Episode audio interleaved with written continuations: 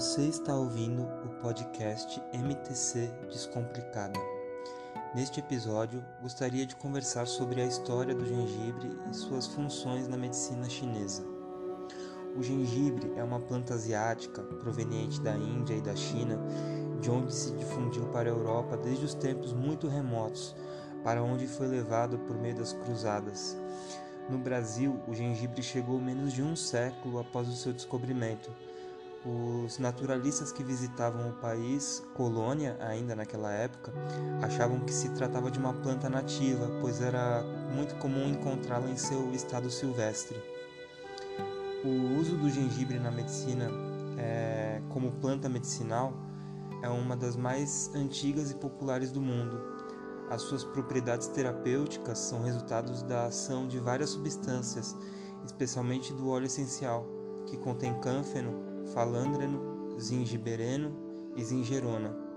Popularmente, o chá de gengibre, feito com pedaços de rizoma fresco fervido em água, é usado no tratamento contra gripes, tosses, resfriados e até a ressaca.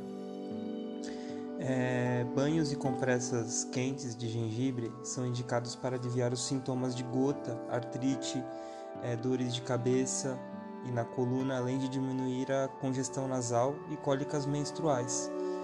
No Japão, massagens com óleo de gengibre são tratamentos tradicionais e famosos para problemas de coluna e articulações. Na fitoterapia chinesa, o ramo que estuda as propriedades da, das plantas, a raiz do gengibre é chamado de ganjian e apresenta as propriedades picante, relacionado à madeira nos elementos, e quente, relacionado ao fogo dos elementos. Sua ação mais importante é a de aquecer o baço e o estômago, expelindo o frio. É usado contra a perda de apetite, membros frios, diarreia, vômitos e dor abdominal. Aquece os pulmões e transforma as secreções.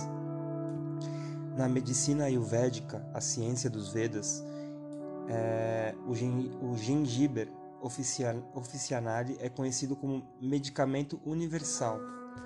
Além desses benefícios, o gengibre também tem ação bactericida e é desintoxicante e possui poder afrodisíaco, onde seu óleo é usado para massagear o abdômen, provocando calor ao corpo e excitando os órgãos sexuais. É, na medicina tradicional chinesa, por sua reconhecida ação na articulação sanguínea, ele é utilizado contra a disfunção erétil. Uma pesquisa da Unicamp realizada em coelhos comprovou seus efeitos. A OMS, Organização Mundial da Saúde, já reconheceu a ação dessa planta sobre o sistema digestivo, tornando-a oficialmente indicada para evitar enjoos e náuseas, confirmando alguns dos seus usos populares, onde o gengibre é indicado na digestão de alimentos gordurosos. O uso do gengibre na culinária pode possuir diversas opções para incrementar na, na, alimentação.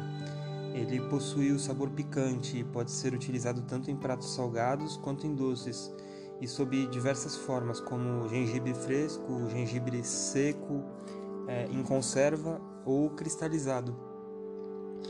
Lembrando que ele traz consigo características do fogo e da madeira. No podcast anterior eu falo mais sobre a alquimia dos alimentos. E no primeiro podcast, onde falo sobre a invasão de frio, menciono as infusões como combate a gripes e resfriados e outras patologias. No caso, o gengibre é um grande aliado.